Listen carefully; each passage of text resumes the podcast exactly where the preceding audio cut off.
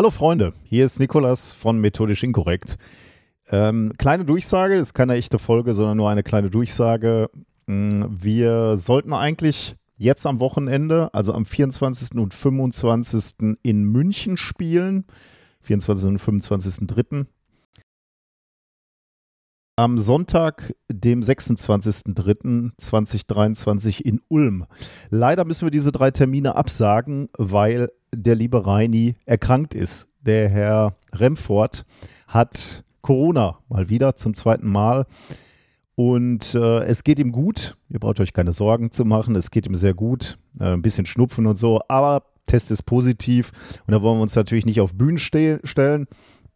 Insbesondere nicht, ähm, ja, also ist der gesunde Menschenverstand sagt, dass man sich dann nicht auf Bühnen stellt, selbst wenn es theoretisch gehen würde.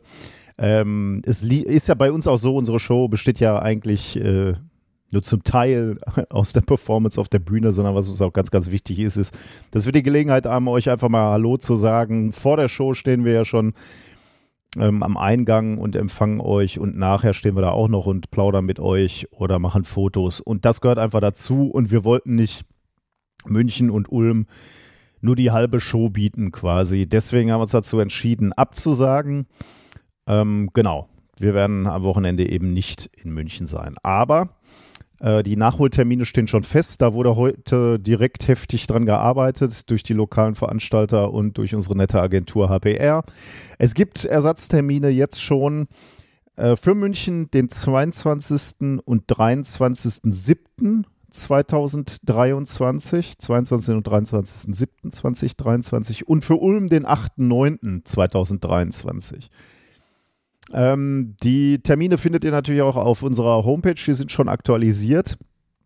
Wenn die Termine jetzt für euch nicht passen, äh, weil ihr da, keine Ahnung, Urlaub schon habt oder was auch immer, nicht im Lande seid, nicht in der Stadt seid, dann ärgert euch bitte nicht.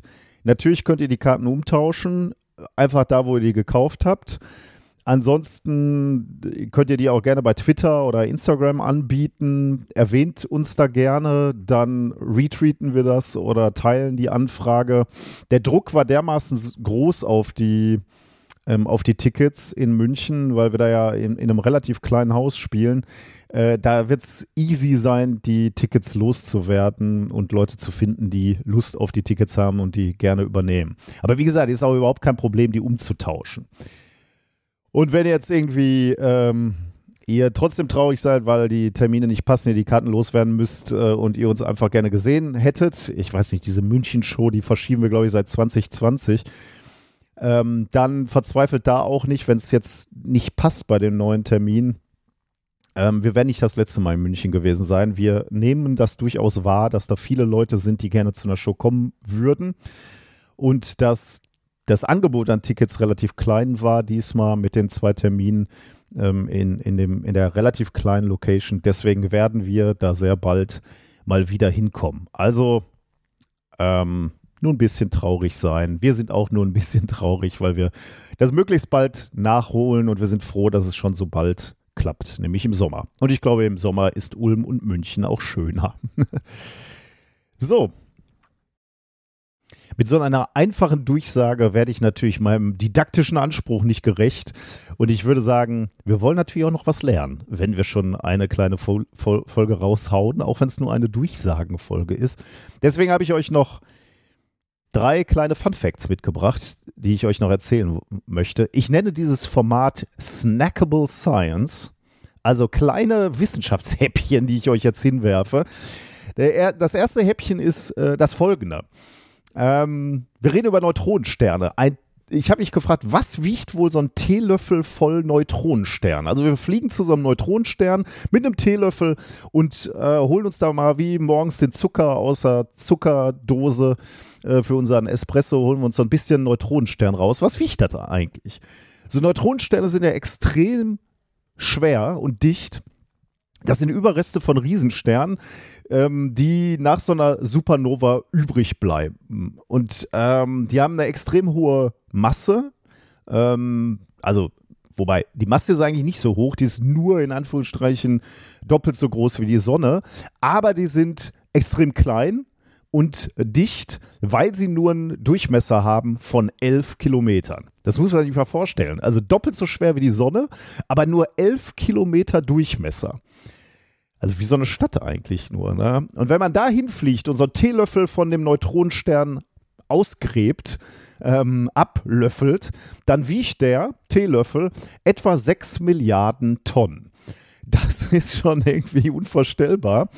Ähm, und dann habe ich mich gefragt, hm, also ist das denn überhaupt realistisch? Wie fühlt sich das an, wenn man zu so einem Neutronenstern fliegt und ähm, man löffelt da was weg? Wie muss man sich das vorstellen? Worauf steht man denn da? Also mir ist schon klar, dass das nicht geht, aber nur mal so, wie fühlt sich das an? Ist das, die, also das muss ja sehr dicht sein, also kann es sich nicht wie ein Gas anfühlen. Es wird sich wahrscheinlich auch nicht wie Wasser anfühlen.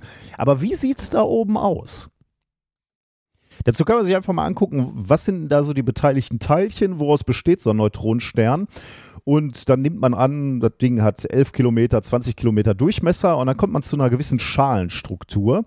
Und ähm, die sieht so aus, wir landen hier auf der Oberfläche. An der Oberfläche herrscht ein Druck, äh, ja, der ist null, äh, weil der steht ja in direkten Kontakt mit dem, äh, mit dem Universum. Und freie Neutronen, der ist ja Neutronenstern, aber freie Neutronen sind in dieser Umgebung instabil und deswegen kommen die da gar nicht vor. Aber was man an der Oberfläche findet, sind Eisenatomkerne und Elektronen. Und äh, diese Atomkerne, diese Eisenatomkerne, die bilden dort ein Kristallgitter. Und äh, das ist das, was man sieht. Also man steht im Prinzip auf so einer Eisenoberfläche wohl. Ähm, und die ist glatt. Also äh, so ein, auf diesem Neutronenstern sehen wir jetzt keine Eisenberge oder sowas, weil äh, die Schwerkraft von diesem Neutronenstern sehr, sehr hoch ist. Und deswegen sind die höchsten Erhebungen auf so einer Neutronensternoberfläche maximal ein paar Millimeter. Das heißt eigentlich eine, eine super glatte Eisenkugel, die wir sehen. Hat so ein Teil eine Atmosphäre? Möglicherweise ja, eine dünne Atmosphäre aus heißem Plasma, aber wieder, weil die Anziehungskraft da so groß ist, maximal eine Dicke von einigen Zentimetern. Also wir stehen so knöcheltief in einer Plasma-Atmosphäre auf einer Eisenoberfläche. Und diese Zone aus Eisenkristallen, die geht nur bis etwa zu einer Tiefe von 10 Metern. Dann haben wir schon eine mittlere Dichte des Kristallgitters erreicht, die ein Tausendstel der Dichte von Atomkernen hat, also extrem dicht.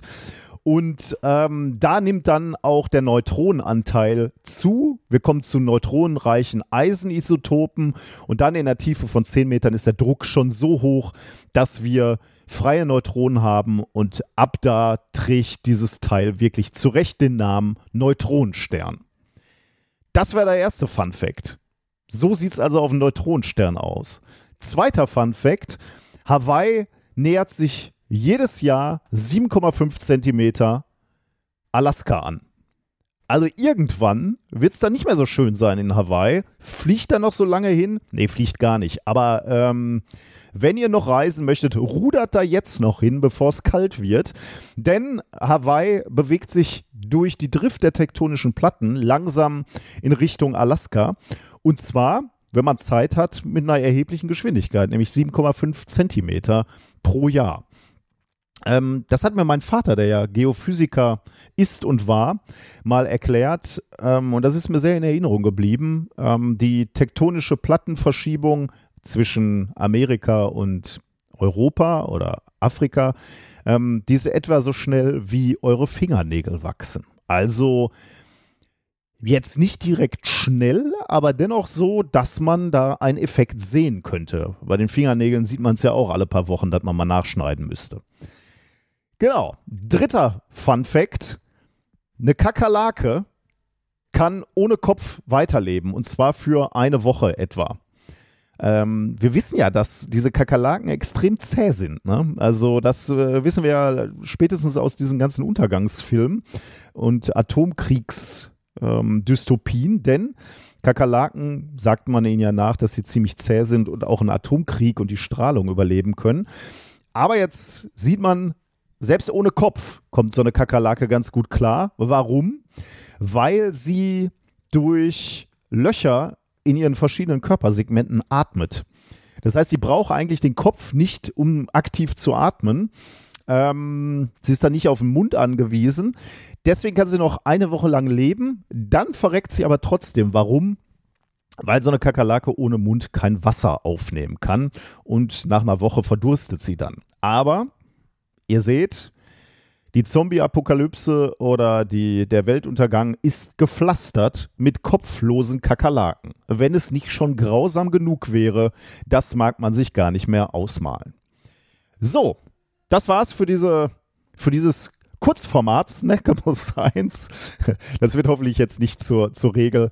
Ich hoffe, am Montag haben wir wieder eine reguläre Sendung mit all dem, was euch Spaß macht. Bis dahin, tschüss und gute Besserung an Reini. Diese Sondersendung Minkorrekt wurde euch präsentiert von Ivermectin, das effiziente Pferdewurmmittel gegen Corona. Was für Pferde gut ist, kann für Menschen nicht schlecht sein. Warum sollte man der fiesen Menschenfarmer trauen, wenn man sich auch Tierfarmer reinhämmern kann? Darum, Ivermectin, wecke den Hengst in dir.